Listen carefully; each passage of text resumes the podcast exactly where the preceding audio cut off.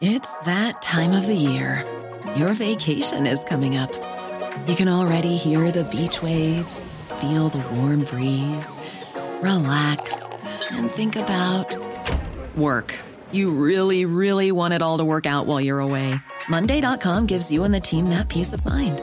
When all work is on one platform and everyone's in sync, things just flow wherever you are. Tap the banner to go to Monday.com.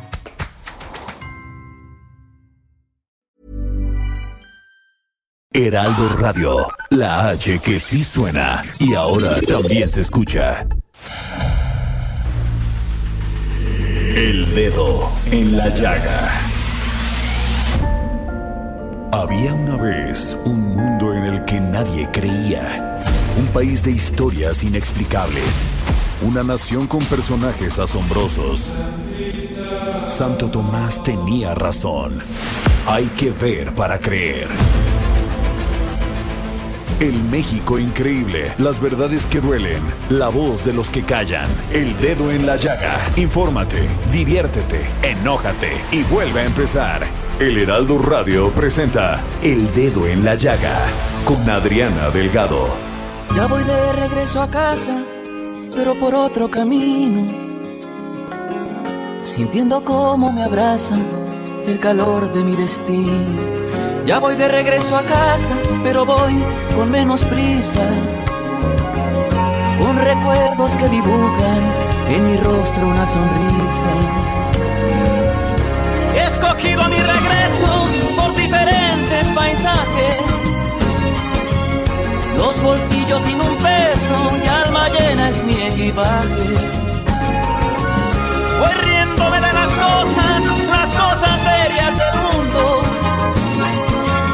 contemplando las rosas con un respeto profundo.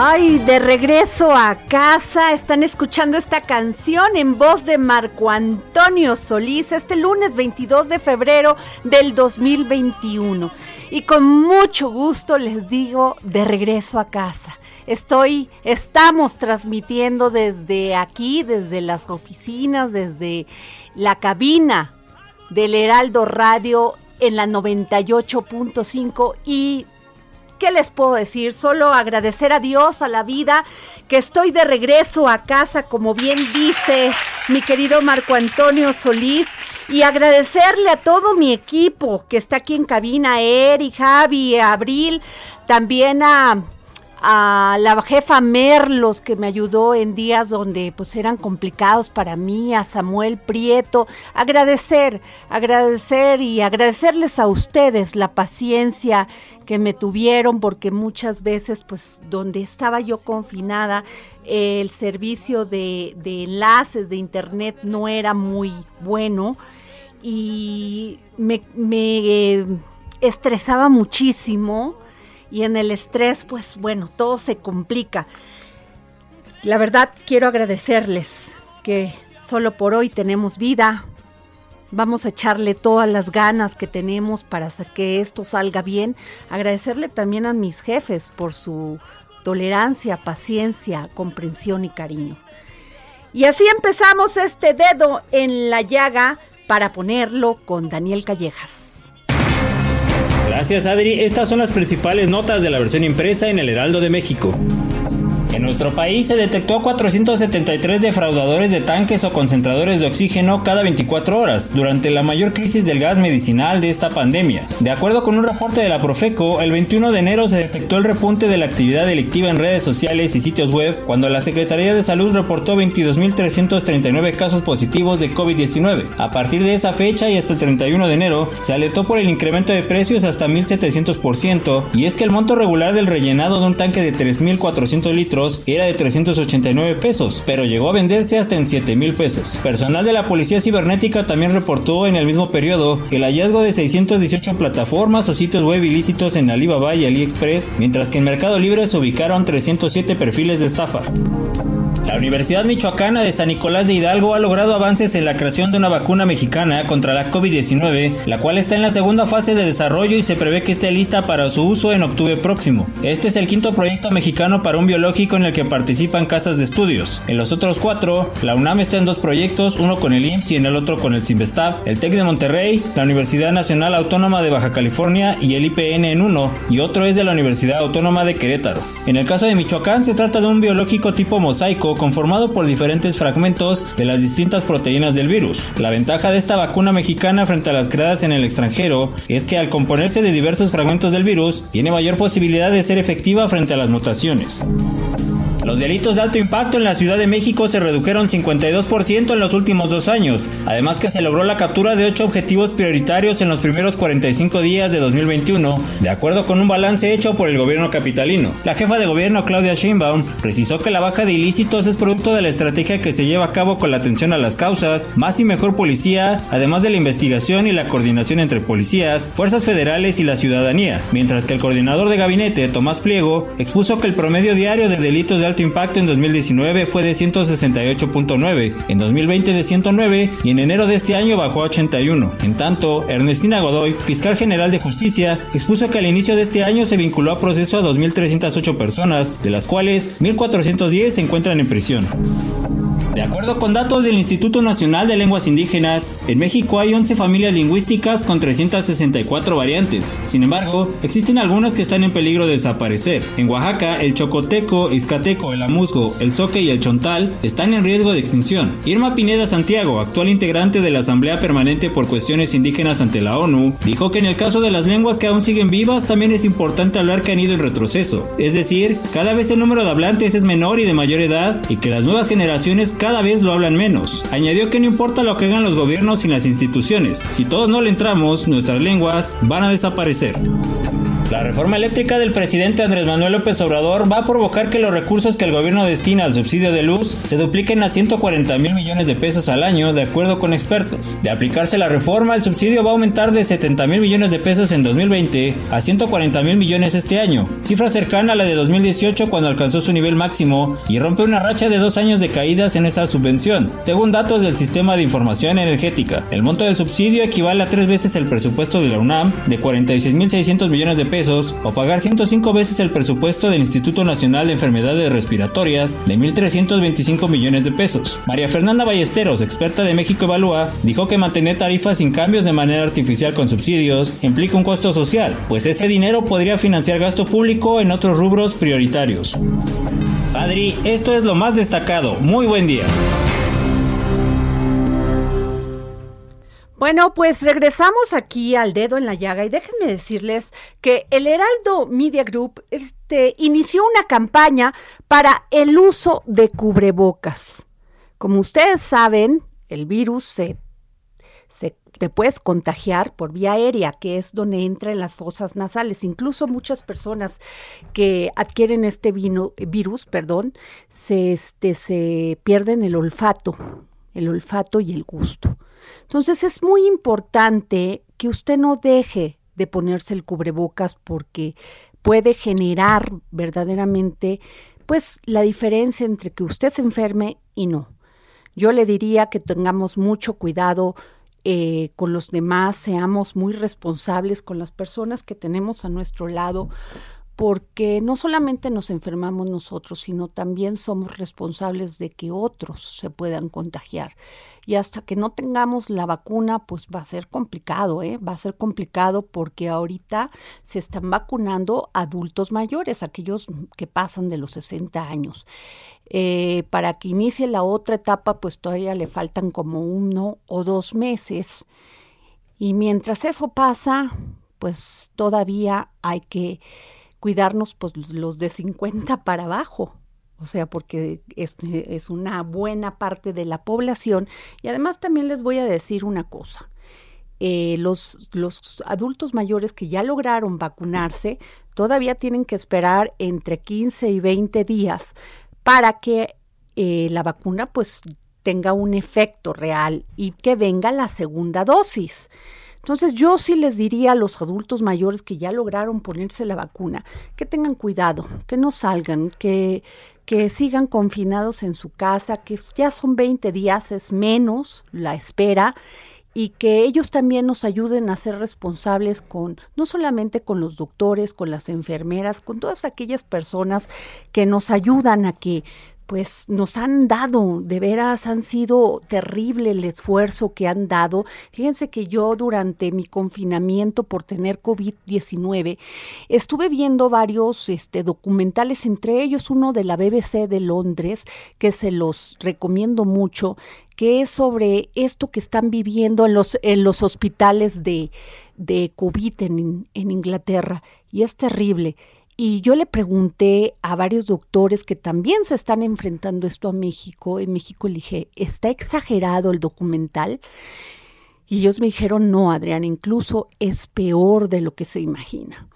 Entonces, creo que hay que ver ese documental que habla de lo que se vive en los hospitales día a día, la, el estrés de los enfermeros, de las enfermeras, de los doctores, los doctoras, las doctoras, por sacar adelante a esta población, a este México. La verdad sí tenemos que darle un fuerte aplauso. Agradezco a todos ellos porque están en la trinchera, pues dándole batalla a este virus y creo que es importante que lo vean para que se sensibilicen y se cuiden. Bueno, y nos vamos con Alejandro Cacho y la Ruta 2021. Alex, ¿cómo estás? Adriana, querida, estoy muy contento de escucharte escucharte bien y eso me da mucho gusto. Mi Alex, querido, pues no ha sido fácil, caray. Fíjate que, que el COVID, cuando te contagias, primero te entra un estrés y un pánico terrible. Yo creo que todos lo que los, los que lo han padecido lo han sentido. Por eso es importante el cubrebocas, Alex, ser responsables con nosotros mismos y con los demás. Y este, y pues bueno, Alex, ya estoy de regreso echándole todas las ganas y toda la emoción, porque también te, te lleva a un punto, Alejandro Cacho, que es la reflexión, la reflexión sobre tu vida, la reflexión sobre lo que quieres de tu vida, a qué dedicarle tiempo, a qué no, a qué hacer corajes, a qué no, a qué, de qué manera levantarse y dar las gracias todos los días de que estamos aquí, Alex. Así es, así es, qué bueno, qué bueno que ahí van las cosas mejorando. Oye, cuéntame, ¿cómo van las todo el, la competencia electoral? Pues mira, muy muy interesante, cada día se pone más interesante, ya ves cómo está la situación, por ejemplo, en Guerrero, ¿no? Con el tema de Félix Salgado y el apoyo que el presidente una y otra vez le ha estado reiterando este y el presidente recomendando que pues hagan encuestas, pero yo le digo, presidente, aquí están las del Heraldo. Nosotros todos los domingos tenemos encuestas para irle tomando el pulso a la, a la elección. Y, va interesante. Y déjame te adelanto, Adriana querida, este próximo domingo vamos a tener las encuestas electorales, las preferencias electorales de los candidatos a las 16 alcaldías de la Ciudad de México. Ajá. Oye, qué interesante. Qué interesante porque ya ves que pues en, en esta disputa por obtener la, las alcaldías, pues muchos de Morena que habían entrado no, no, no están siendo favoritos, ¿eh? Sí, sí, sí. O sea, nos puede dar sorpresas, ¿eh? Sí, puede haber sorpresas. Ya ves que Morena se adelantó y fue el primer partido que dio a conocer quiénes eran sus candidatos. Está muy bien este de, la de la alianza PAN PRI PRD también están perfilándose ya nombres pero vamos a ver qué dicen las encuestas. El domingo a las 4 de la tarde por Heraldo Radio y a las 10 y media de la noche por Heraldo Televisión ahí vamos a tener los números completitos Oye, Alex, y a ver, cuéntame una cosa, este, eh, me imagino que tú le has dado seguimiento a esto que denuncian en muchos estados sobre el uso de la vacuna, de esta, pues, este, de, de que le dan a la gente adulta mayor una boleta donde tienen que poner sus datos y que en algunos, yo he visto varios videos donde se está haciendo el uso electoral de la aplicación de la vacuna. ¿Qué tan cierto es esto, Alex? Desgraciadamente es cierto, desgraciadamente está ocurriendo en muchos lugares y nos estamos enterando de lugares donde la gente tiene acceso pues a teléfonos móviles que puede grabar videos y que es avispada para denunciar esas cosas pero también ocurre en otros lugares donde no tenemos ni idea y donde nadie lo registra y nadie le parece extraño y lo hacen con toda libertad. Entonces sí, por desgracia está, está ocurriendo a pesar de que las autoridades eh, digan que eso no es requisito para recibir la vacuna, sí es un hecho que se está pidiendo toda la información y la credencial del lector de la gente para poderlas vacunar. Oye, eh, entiendo que el INE está poniendo ojo en este tema. Sí, sí, por supuesto, pues es un delito electoral hacer eso. Entonces el INE va a tener un conflicto nuevo ahí con el gobierno federal porque no solamente está todavía vivo el tema de la conferencia mañanera que el propio el propio tribunal electoral eh, dijo que no está completamente resuelto aún, sino que ese tema de el uso de las vacunas con fines electorales seguramente será otro elemento de, disputa y de diferendo entre el presidente y la, el INE. Qué barbaridad. Alex, y mi siguiente pregunta ya para terminar sería, ¿cómo ves Guerrero? Guerrero, mira, a pesar de todas las protestas que ha habido y que hay contra eh, Félix Salgado Macedonio, los números dicen que va a ganar y va a ganar de calle. Trae, aún después de que perdió puntos por toda esta serie de, señalamientos, trae 42% de la preferencia electoral y el siguiente competidor trae 17%.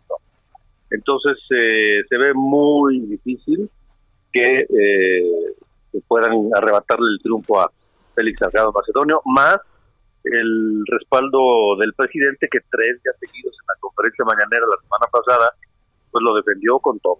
Oye, pero pero veo que las diputadas en el Congreso Federal dicen que van a pedir el desafuero de de Salgado Macedonio.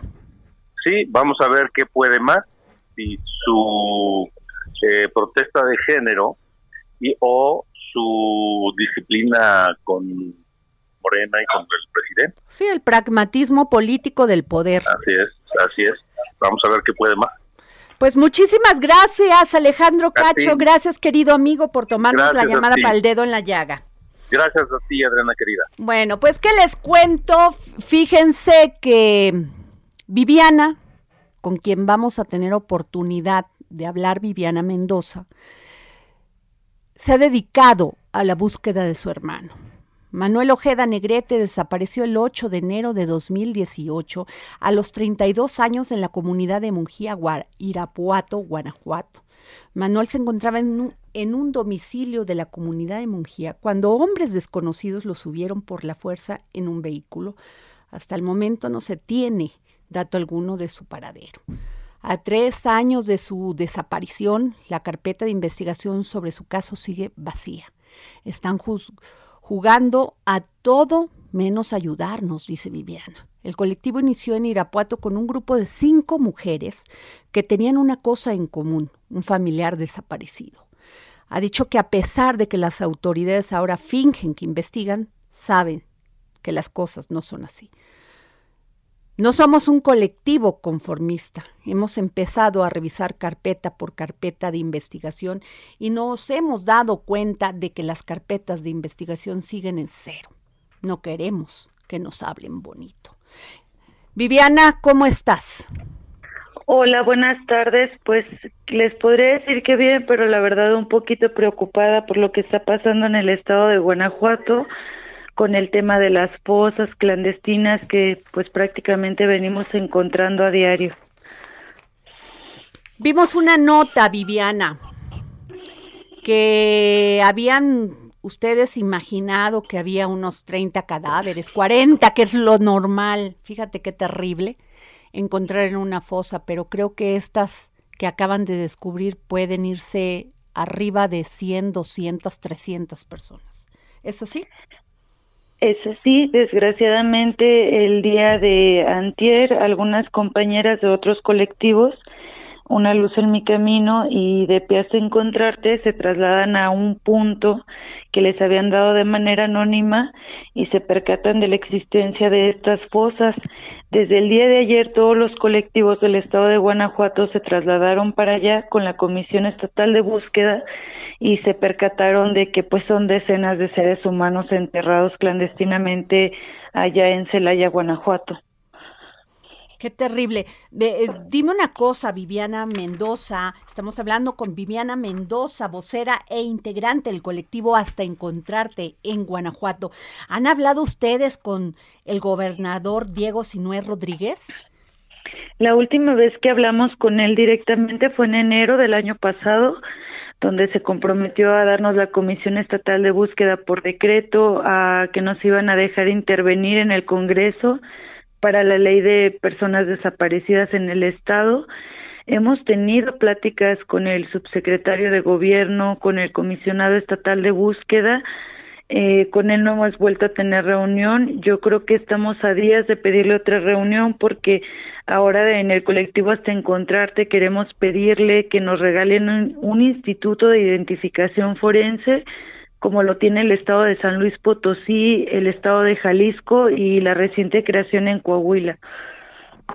Híjole, fíjate que cómo es posible que Guanajuato no tenga un instituto de identificación forense. Lo mismo pasó en Veracruz hace dos años que se gastaron el dinero, no lo hicieron y pues no había manera de identificar los cadáveres. Así es, es una cosa preocupante de foco rojo para todas las personas que tenemos un familiar desaparecido, el hecho de que pues vamos a seguir buscando, ni la pandemia ni la inseguridad nos va a detener para seguir buscando a los que nos faltan. Y saber que ahora estamos hablando de cifras sorprendentes de, de los números de cuerpos que están en estas fosas y nos nos preocupa mucho el hecho de que las estamos encontrando y se están yendo a la, a la Fiscalía del Estado de Guanajuato, que es la encargada, pero tenemos ahí como una traba porque la comunicación con la Fiscalía a veces no es buena, no nos dicen cuántos cuerpos tienen sin reconocer. ¿Quién es el fiscal, Viviana? ¿Cómo se llama el fiscal? Es el licenciado Samarripa, Álvaro Cabeza de Vaca, con la que tenemos comunicaciones con la maestra Susé encargada de personas desaparecidas. Hemos tratado de entablar un diálogo con ella, pero pues a veces es un poquito lamentable o muy lamentable que nos demos cuenta de la existencia de fosas por medios de comunicación y no por mano de la fiscalía cuando son ellas las que están exhumando los cuerpos. Qué barbaridad. ¿Y qué les dicen? O sea, o sea, porque ¿cómo es posible que tengan tantos años, encuentren? Es que no es posible, o sea, querido público, que después de tantos años y todavía ahora sigan encontrando fosas con decenas de personas y no pasa nada en este país. Es normal, se nos está haciendo terriblemente normal esta situación. También eso es un llamado a la sociedad para que no se nos haga un hábito ver a diario en las noticias homicidios, ver a diario en las noticias fosas clandestinas, porque no se nos debe de hacer un hábito. Yo creo que todos en el país necesitamos un estado donde nos sintamos seguros, donde la violencia pare. Por eso la importancia de la mesa de identificación forense que se le pidió a la Fiscalía en diciembre del año pasado, precisamente para que haya este tema de comunicación que nos digan cuántos cuerpos tienen, en dónde los tienen, cuántos han entregado a sus familiares, cuáles son los procesos de identificación, cómo están comparando las carpetas de investigación de las fosas clandestinas con las carpetas de investigación de nuestros desaparecidos, que nos digan cuáles van a ser los procedimientos para que todos estos seres humanos, que al final de cuentas son familias sufriendo una ausencia, van a regresar a casa. Yo creo que este año es fundamental para la sociedad, para los colectivos, tanto para el Estado, que se cree esta mesa de identificación forense que hay un tema de transparencia y de comunicación entre fiscalía y víctimas Sabemos que en el estado de Guanajuato las autoridades no están acostumbradas a que las a que las víctimas, perdón, levantemos la voz. Te puedo decir que ahora las víctimas nos hemos estado preparando en el estado, estamos recibiendo cursos de antropología forense, estamos recibiendo cursos sobre protocolos, sobre leyes, también por este tema de que vamos remando contra corriente. Eh, les hemos dicho a las diferentes instituciones que el día que nos regresen a nuestros desaparecidos no nos vuelven a ver la cara jamás, pero como no vemos un plan estructurado de cuándo va a acabar la violencia en el Estado, sí necesitamos que por lo menos nos den respuesta de cómo van a proteger de manera digna los cuerpos que se están encontrando. Tenemos que irnos ya, este, Viviana, porque viene la guillotina, pero te agradezco mucho y vamos a estar pendiente de este caso aquí en El Dedo en la Llaga. Muchísimas gracias. Gracias a ustedes, buenas tardes. Bueno, nos vamos a un corte y regresamos aquí al Dedo en la Llaga y escúchenos por la 98.5 del Heraldo Radio. Diferentes paisajes los bolsillos sin un peso y alma llena es mi equipaje. Voy riéndome de las cosas. Sigue a Adriana Delgado en su cuenta de Twitter arroba Adri Delgado Ruiz. Además, te invitamos a enviar tus opiniones y comentarios en texto o por mensaje de audio a través de WhatsApp al 55 2544 3334. Y si quieres escuchar El Dedo en la Llaga de El Heraldo Radio, en cualquier momento y donde quiera que te encuentres, descarga el podcast disponible en Spotify y iTunes. Heraldo Radio, la H que sí suena y ahora también se escucha.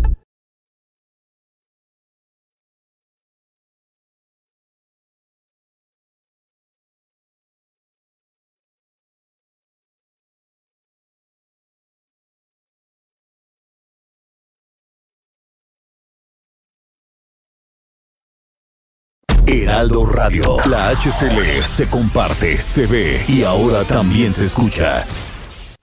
Sigue a Adriana Delgado en su cuenta de Twitter en arroba Adri Delgado Ruiz. Y envíanos tus comentarios vía WhatsApp al 55 25 44 33 34 o 55 25 02 21 04. Regresamos aquí al dedo en la llaga con Adriana Delgado y déjenme decirles que hablando de libertades esenciales del ser humano y de libertades de libre comercio, de libre asociación, en fin, las libertades que debemos de tener cada ciudadano en un país. Déjenme contarles que el próximo miércoles en la primera sala de la Suprema Corte de Justicia de la Nación será discutido el proyecto de sentencia de matrimonios igualitarios en Yucatán presentado por el ministro Juan Luis González Alcántara Carrancá, en el que señala que el Congreso de Yucatán incurre, incurre en una omisión legislativa al no aprobar el matrimonio igualitario, ignorando la jurisprudencia del tema. De esta forma, la Suprema Corte resolverá el amparo directo en la revisión 54-59 diagonal 2016. Este caso se refiere a la impugnación ante la justicia federal de lo resuelto por el Tribunal Constitucional del Estado de Yucatán en la acción contra omisión legislativa que versó sobre la irregularidad de la Constitución y del Código de Familia Yucatecos en cuanto sus textos no reconocen el matrimonio y el concubinato entre personas del mismo sexo.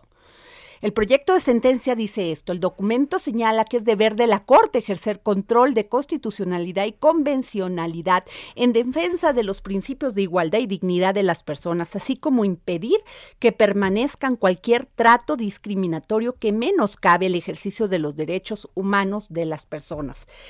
Propone declarar que si hay falta, pues el Congreso de Yucatán fue omiso en adecuar la legislación de ese Estado conforme a la declaratoria de inconstitucionalidad decretada por este alto tribunal.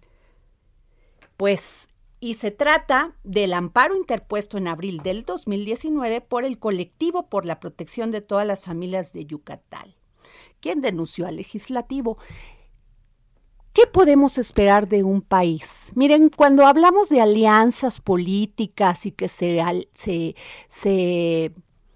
hacen esta alianza los partidos políticos para la competencia electoral, yo siempre me pregunto, ¿estos son los temas en los que unos van del norte al sur? Nunca están de acuerdo en estos temas que son fundamentales de la libertad de un ser humano. Entonces, creo que es muy importante, y se los digo con todo el corazón, la emoción, el raciocinio, tienen ustedes que leer las plataformas políticas de los partidos, porque a veces su incongruencia es detestable. no se ponen de acuerdo en temas fundamentales como son el aborto, no se ponen de acuerdo con temas como son este, el de matrimonios igualitarios y en muchos más. No solamente es aliarse para ir sobre una posición política, un gobierno, una presidencia municipal, sino que su plataforma refleje hacia dónde va su discusión en estos temas. Créanme, créanme que ojalá tengamos un poquito más de conciencia los ciudadanos y ciudadanas y podamos entender y leer e, e, informarnos qué se espera de cada partido, porque este es un punto vital. Dejar y, dejar y que hagan las personas con su libertad. Creo que es un punto bien importante. Pero bueno, dejemos este tema y nos vamos a una entrevista que le realicé a un filósofo del liberalismo chileno, maestro de varias universidades como Stanford, un hombre que podría pasarme todo un día leyendo su currículum, pero prefiero dejarles a ustedes esta entrevista, yo creo, muy interesante sobre el tema del liberalismo económico y de las libertades. Alex Kaiser. Y como ustedes saben, tenemos la segunda parte de esta entrevista que le realizamos a Axel Kaiser, chileno, filósofo del liberalismo económico, un hombre verdaderamente impresionante porque da cátedras no solamente en universidades en Alemania, sino también en Stanford, en Estados Unidos, y bueno, muy reconocido y muy respetado en su país. Axel, definitivamente la pandemia nos vino a acabar a, este, a cambiar y acabar, no solamente en un esquema de salud, sino también de economía. Y a mí me sorprende mucho que Joe Biden eh, recurra otra vez al proteccionismo, dice América para los americanos, porque él cree que América nada más son ellos, ¿verdad? Y me da la impresión que es una regresión al proteccionismo y al estatismo, o sea que se comportan más como neosocialistas. ¿Qué piensas? Bueno, hay una regresión más bien global, una reacción contra eh, la globalización que está teniendo lugar desde hace ya un tiempo y se ha acelerado con lo del COVID eh, en todo el mundo. Pero yo a mí me parece que en materia de comercio, por ejemplo, el gobierno de Biden va a ser menos agresivo que el de Trump, pero no va a cambiar fundamentalmente las políticas con China, por, nombrar un caso. Eh, va a seguir más o menos la misma lógica que seguía Trump, sin decirlo, por supuesto. Y mm, en ese sentido, sí, tenemos que procurar no olvidar también esas lecciones básicas de, economía, que el comercio es eh, la clave del enriquecimiento humano, porque si no intercambiamos entre nosotros, no podemos especializarnos en producir aquello para lo que somos mejor. O sea, en México es mejor para producir tequila que Alemania. O sea, si Alemania se dedicara a producir tequila sería un desastre probablemente. Eh, pero los alemanes producen eh, mejores, mejores automóviles. Y entonces lo que conviene es que México produzca tequila y Alemania produzca automóviles y entonces intercambian unos por otros, aunque igual hay, sabemos que hay fábricas de automóviles bastante buenas en México, ¿no es cierto? Pero eh, el tema es, para, para que se entienda ese punto, cada uno se especializa en lo que es mejor. Nosotros en Chile producimos vino eh, y, lo exportamos, y de Japón importamos máquinas, industria, máquinas industriales o cosas por el estilo. Nosotros no, no tenemos la, el conocimiento, la tecnología, ni la especialidad, ni las facilidades para especializarnos en eso como la tiene Japón. Entonces nos conviene mandarles vino, mandarles madera, fruta eh, y otras cosas, y ellos nos mandan las máquinas. Y así nos enriquecemos ambos. Es decir, el comercio entre países es comercio entre personas. Es igual que el comercio eh, de una región del país con otra. Lo único que tenemos estas cosas en la cabeza artificiales llamadas fronteras. Pero imagínense si un, si un, si un ingeniero japonés inventa eh, un sistema que permite energía a costo cero, prácticamente. Eh, si los mexicanos tienen cerrada su frontera al libre comercio, entonces no pueden todos beneficiarse de la genialidad de ese ingeniero japonés. Eh, entonces el libre comercio, claro, el libre comercio es como que nosotros importáramos, al abrir la frontera del comercio, importamos todo el capital humano que está disponible en, en los países más avanzados del planeta. Eh, lo importamos, es como si estuvieran acá esos ingenieros viviendo, porque al final producen allá, sí, pero nosotros podemos importar lo que ellos eh, están, están produciendo. Y usamos esas máquinas, usamos todo y incrementamos nuestra producción también. Creamos empleo, pagamos mejores sueldos, consumimos más y así suma, y sigue. Eh, entonces, eh, tenemos que defender esos principios fundamentales de libertad eh, comercial, económica en general, porque son los únicos que nos permiten salir adelante. Axel Kaiser, si tuvieras enfrente al presidente de México, Andrés Manuel López Obrador, ¿qué le dirías? ¿Qué consejo o qué propuesta, consejo para que nuestra economía fuera mejor? Que renuncie. Yo creo que yo creo que lamentablemente el presidente o te la cambio, ¿qué, le di, qué, qué, ¿qué es lo que crees que le hace falta a México?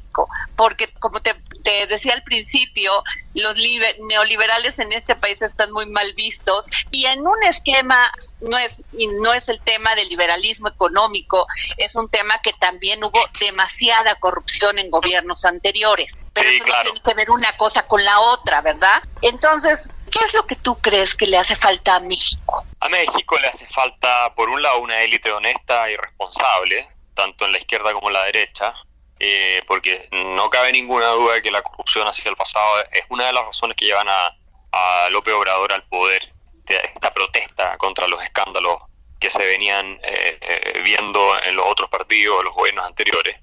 Eso no quiere decir que el gobierno de él vaya a ser mucho más honesto, tampoco necesariamente. Vamos a ver con el tiempo qué pasa ahí. Pero por otro lado, se necesita una ciudadanía bien informada. Eh, paraíso no es de este mundo, no, no es acá. Eh, y los que prometen que van a arreglar los problemas de manera fácil y regalando dinero y quitando a los que tienen y persiguiendo a los empresarios y haciendo ese tipo de cosas son los que arruinan los países, los destruyen completamente. Eso fue lo de Cuba, eso fue lo de Venezuela, fue lo de todos los proyectos socialistas y lo de Argentina. Eh, y, de los fascismos también, ¿no? que terminaron eh, siendo reacciones contra las élites en Europa. Eh, hay que tener cierto nivel de madurez también, porque sí, eh, es mejor tener un gobernante que tal vez no es tan limpio desde un cierto punto de vista, cuando no hay nadie mejor que pueda salir a, a ocupar el cargo, que tener a uno que promete el paraíso sobre la tierra y que es un revolucionario. Porque el revolucionario ya sabemos que va a hacer lo que hizo Chávez, ¿no? Va a destruirlo todo, y en el camino también va a ser mucho más corrupto que la alternativa. Entonces, eh, hay que tener esa, esa madurez también, esa, esa hay un, una dosis sana de cinismo, de, de no esperar milagros de nuestros gobernantes. No se puede. Y tener al menos malo, porque no son buenos, son todos malos. Hay que elegir al menos malo. Esa es la verdad. Y el menos malo es el que es más honesto, el que no promete tantas mentiras, el que no te promete todo gratis, el que no dice que la culpa es del neoliberalismo, el que no le, el que no te ofrece excusas eh, para atacar a los ricos, decir que le vas a sacar a ellos, eh, eh, porque esa fórmula es muy atractiva, pero es, desastrosa. y hay que estudiar algo de economía, los ciudadanos que puedan entender al menos principios básicos, lo más elemental de la economía, que los recursos son escasos, que no salen del aire, que no hay nada gratis en el mundo, nada es gratis, nada es gratis, hay que pagarlo. Y normalmente no lo paga el político, sino lo pagan los mismos ciudadanos que les dan el voto. Bueno, con esas cosas estaríamos avanzando muchísimo. Axel, tú has dicho desde el punto de vista económico un país que busca satisfacer derechos sociales inevitablemente entra en la senda de la decadencia y el conflicto. Y puesto que las necesidades son limitadas y los recursos escasos, entonces la satisfacción consecuente de los derechos sociales solo puede llevar a una espiral de gasto, impuesto y deuda Claro, por supuesto, porque las necesidades son infinitas. Si, si vamos a entregar derechos sociales, que así los llaman, eh, a los reclamos que tienen los ciudadanos de eh, tener acceso a bienes materiales o servicios, como puede ser salud, educación, transporte, cualquiera de ellos, eh, bueno, resulta que siempre se puede tener una más cantidad de gente en la educación, o mejor educación, o más años de educación, posgrados, doctorados, siempre se puede acceder a una salud de mucho mejor calidad. Eh, siempre se puede aspirar a tener cada uno un avión privado para transportarse, por nombrar un ejemplo absurdo. Entonces, ¿qué ocurre? Que como las necesidades son infinitas y lo que la gente espera y desea para sus vidas es infinito, todos queremos mejorar mucho más nuestra situación. Incluso los que nos va bien queremos mejorarla mucho más para nosotros y nuestros hijos. ¿De dónde sale todo ese dinero? No es el dinero, ¿de dónde salen los recursos? porque el dinero no es recurso, el dinero es un medio de intercambio de unos bienes por otros, nada más. Y por eso si uno incrementa la cantidad de dinero solo tiene inflación. El dinero no, no es riqueza. Entonces, ¿de dónde salen todos esos recursos? Hay que trabajar para producirlos. Alguien tiene que trabajar para producirlos. Entonces, ¿qué pasa con los derechos sociales? Uno cree que el Estado es una especie de Dios sobre la tierra que va a producir los recursos milagrosamente y nos va a satisfacer todas esas necesidades a los ciudadanos. No es cierto. El Estado es un grupo de personas de carne y hueso, lleno de corruptos adentro. Son políticos, son funcionarios estatales, algunos decentes, pero muchos corruptos, muchos indecentes que están ahí para aprovecharse del resto y hablan de la justicia social, con lo cual obtienen el poder porque suena bien, ¿cierto? La gente les cree, les da el poder, mientras ellos se sirven eh, a expensas de todos los demás de los recursos que le sacan a la gente a través de impuestos.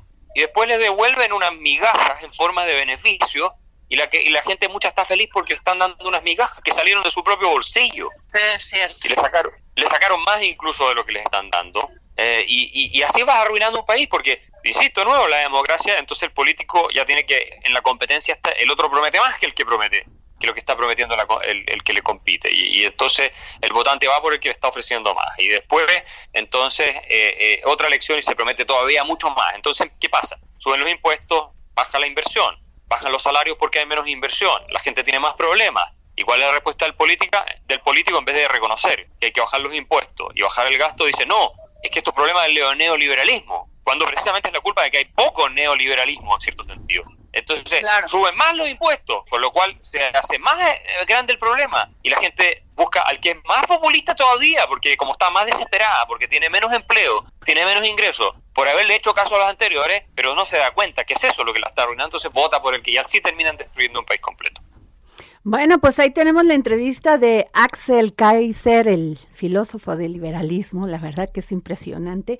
Eh, vamos a tener la tercer parte, tercera parte, perdón, de esta entrevista mañana, no se la pierda. Y bueno, nos vamos con Miguel Anguas, quien es parte de este colectivo por la protección de todas las familias de Yucatán, por este tema que les estaba platicando que el próximo miércoles en la primera sala de la Suprema Corte de Justicia de la Nación será discutido el proyecto de sentencia de matrimonios igualitarios en Yucatán, presentado por el ministro Juan Luis González Alcántara Carranca, en el que señala que el Congreso de Yucatán incurre en una omisión legislativa al no aprobar el matrimonio igualitario. ¿Cómo estás, Miguel?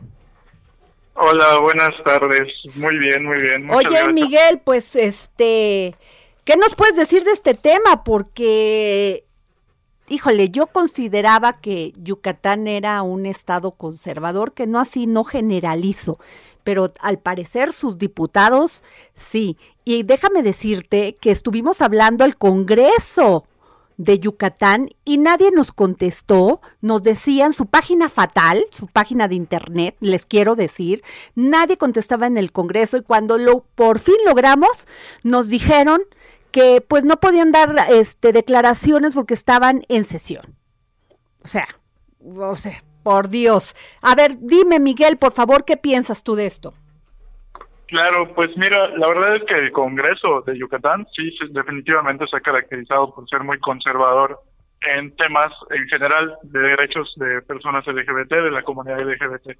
Eh, digo, lo, lo, pudimos ver perfectamente en el 2019 cuando negaron en dos ocasiones el matrimonio igualitario y en las dos ocasiones lo hicieron bajo votaciones ilegales y secretas. Eh, podrás ver, por ejemplo, su página de internet, es muy mala, o sea, como tú lo mencionas. También, o sea, es muy complicado establecer un vínculo con los diputados y las diputadas, precisamente porque les temen mucho a este escrutinio público que se les puede hacer con base en las decisiones que toman para garantizar derechos de la comunidad. ¿no? Y por eso se escudan, por ejemplo, en temas de, de votaciones secretas. Eh, definitivamente ahorita seguramente van a estar como más, eh, no sé, quizá no vayan a salir tanto a la luz en lo que se decide, lo que sucede en la primera sala con este amparo de matrimonio igualitario. Si en una de esas sí conceden el amparo, pues van a obligar al Congreso de Yucatán, por más conservadores y conservadoras que sean, van a obligarles a que adecúen las normas de la Constitución de Yucatán y del Código de Familia de Yucatán para que garanticen el matrimonio igualitario. Eso es con independencia de sus ideologías. Oye, Miguel, ¿y, ¿y qué posición hay del gobernador sobre este tema, sabes? Sí, sí, sí. El gobernador Mauricio Vila es del Partido Acción Nacional. Él, desde que comenzó su campaña para ser gobernador, firmó eh, ante diversos grupos de como el Frente Nacional por la Familia y demás, que son como grupos opositores a los derechos LGBT, él les firmó como sus agendas de trabajo. En ese sentido, eh, él está en contra de derechos de la comunidad LGBT como el matrimonio igualitario, la adopción homoparental, como todos estos temas que, que son de interés de las comunidades de, la diversidad sexual, de la diversidad de género. Híjole, pues qué terrible situación. Ojalá la Suprema Corte y la primera sala se sensibilicen con este tema. Miguel Anguas. Sí, totalmente de acuerdo. Eh, digo, sobre este tema ya han habido precedentes en años anteriores, por ejemplo en Oaxaca en el 2013, donde yo, lamentablemente en esa ocasión la Suprema Corte, por ejemplo, dijo que el matrimonio igualitario no era un tema de omisión legislativa, como ahora lo está proponiendo el ministro Juan Alcántara. eh, pero la diferencia de ese año y, y ahora, en 2021, es que los estándares y como los criterios que se han emitido sobre igualdad, no discriminación, diversidad, etcétera, han cambiado y ahorita hay como mayor garantía, o sea, las cosas ahorita están más claras sobre este tema, ¿no? Entonces sí esperamos que pues sí haya esta diferencia entre el criterio de hace casi 10 años respecto al de ahora. Sobre todo porque pues los ministros y ministras no están en contra del matrimonio igualitario. Claro, claro. Sería una cosa ahí más de como de tecnicismo del juicio de amparo, pero pues que podrían en un momento dado proceder y conceder el amparo. Pues muchas gracias, Miguel Anguas. Si me permites, vamos a seguirte llamando para ver en qué para este asunto. Y Miguel, pues es parte de este colectivo por la protección de todas las familias de Yucatán. Gracias, Miguel. Gracias a ustedes, un gustazo. Bueno, y nos vamos con Bernardo Noval. El arte en los ojos de Bernardo Noval. Mi Bernie querido del alma. Bernie querido del alma. ¿No está? ¿Se nos fue? Pues, a ver, pues, este, no lo están conectando. Hola. Hola, mi Bernie. Adriana. ¿Cómo estás? Aquí estoy. ¿Cómo estás, querida? Qué Muy gusto bien. escucharte. Oye, pues estoy leyendo tu columna. Los museos han empezado a cuestionarse sus colecciones, analizando la importancia de la mujer en el arte de di- diferentes perspectivas. Y mira que a la mujer, de veras que nos, que no nos ha ido nada bien en cuestión de arte, o sea, han sido terriblemente marginadas. Apenas empieza a ver esa libertad, porque el arte es, es libertad, Bernie. Sí, fíjate que los, los museos del mundo han entendido este mensaje y han entendido que ya basta de no voltear a ver a tantas artistas mujeres en las exposiciones, que además hicieron siempre contrapeso en los movimientos de la historia de la humanidad, ¿no? En las guerras, en fin, tú nada más ponte a pensar y cierra los ojos dos minutos y tú imagínate la gran cantidad de desnudos femeninos que hay en la historia del arte, preguntándonos todos si era necesario que la mujer estuviera desnuda o no para estar en un museo. Entonces creo que esa es la primera pregunta, ¿no? Hemos empezado a cuestionarnos por qué la mujer siempre se presenta desnuda, en, algunas, en algunos casos no, por qué como retrato, y ahora queremos ir más allá, y esto es la exposición que hay ahora, por ejemplo, una de las exposiciones que está en el Museo del Prado, en España, habla sobre justamente esa actualización del discurso de la perspectiva de género, Adriana. Y creo que ahora que viene el 8 de marzo es muy importante hablar de estas narrativas que profundicen el valor y la importancia de las mujeres en el arte, tanto como artistas como pues como la inspiración de muchos artistas para, para ello, ¿no? Claro, Bernie, y además muy interesante porque no es solamente, bueno, escritoras que tuvieron que cederle a esposos eh, su, re- su toda su arte, su obra, porque pues no eran aceptadas. ¿Cuántas pintoras, cuántas mujeres, caray? Y todas se preguntan Sí, por qué gritamos. Bueno, pues ahí está la respuesta, ¿no? Totalmente, y, y que la voz sea más fuerte, porque fíjate que estos colectivos que se han instalado desde, los, o sea, por ejemplo, desde 1989 con la caída del muro de Berlín, Adriana, comenzaron todos estos movimientos de guerrilla girls, mujeres que se instalaban afuera de los museos en contra justamente de este tema de los desnudos y que hoy en día, pues mira, ¿cuántos años han pasado de la caída del muro de Berlín? 33, 32 años, para que hoy empecemos a ver por primera vez en esta década, de ya del 20, como digo yo, la Agenda 2030, cómo la importancia de las mujeres debe de ser pues prácticamente vital para cualquier agenda cultural, ¿no? O sea, yo te diría que si tuviera que curar una exposición mañana como la de Van Gogh, haría una mujer una exposición de mujeres en el arte, Adriana. Creo que eso sí es el futuro.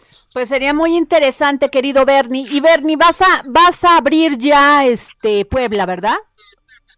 Sí, abrimos la próxima semana la ciudad de Puebla con la exposición de Leonardo da Vinci y, esperemos que muy pronto la de Van Gogh en la Ciudad de México. Tenemos esperanza que con la reapertura y el programa que se ha hecho, pues nos dejen abrir muy pronto. Bernie, tú siempre eres generoso. Regálanos cortesías para, para ir a la exposición de Leonardo da Vinci en Puebla. Por supuesto que sí, Adriana. Yo, yo te diría que ¿por qué no regalamos a toda tu gente? Eh, ¿Te parece si regalamos cinco pares de cortesías todo el mes de marzo, Adriana, que es el mes de la mujer y tú eres una mujer ahí, ahí la voz de México? Y nos encantaría tenerlas a todas esas mujeres o hombres que, a través de ti nos buscan. Este, cinco pases dobles para mujeres, ¿sí? Así lo, todo el mes de marzo. Todo el mes de marzo, vamos. Y bueno, muchísimas gracias, mi querido Bernie. Como siempre, es un placer escucharte, aprendemos de ti. Gracias. Igualmente, Adriana, un abrazo. Nos vamos. Gracias por estar con nosotros aquí en El Dedo en la Llaga. Soy Adriana Delgado. Muy buenas tardes. He encontrado mi regreso apenas a un solo amigo. Pero ha sido más que eso, un hermano en el camino. Ya voy de regreso acá. El Heraldo Radio presentó El Dedo en la Llaga con Adriana Delgado. Heraldo Radio. La HCL se comparte, se ve y ahora también se escucha. Even when we're on a budget, we still deserve nice things. Quince is a place to scoop up stunning high-end goods for 50 to 80% less than similar brands. They have buttery soft cashmere sweaters starting at $50, luxurious Italian leather bags, and so much more. Plus, Quince only works with factories that use safe, ethical, and responsible manufacturing. Get the high-end goods you'll love without the high price tag with Quince. Go to quince.com slash style for free shipping and 365-day returns.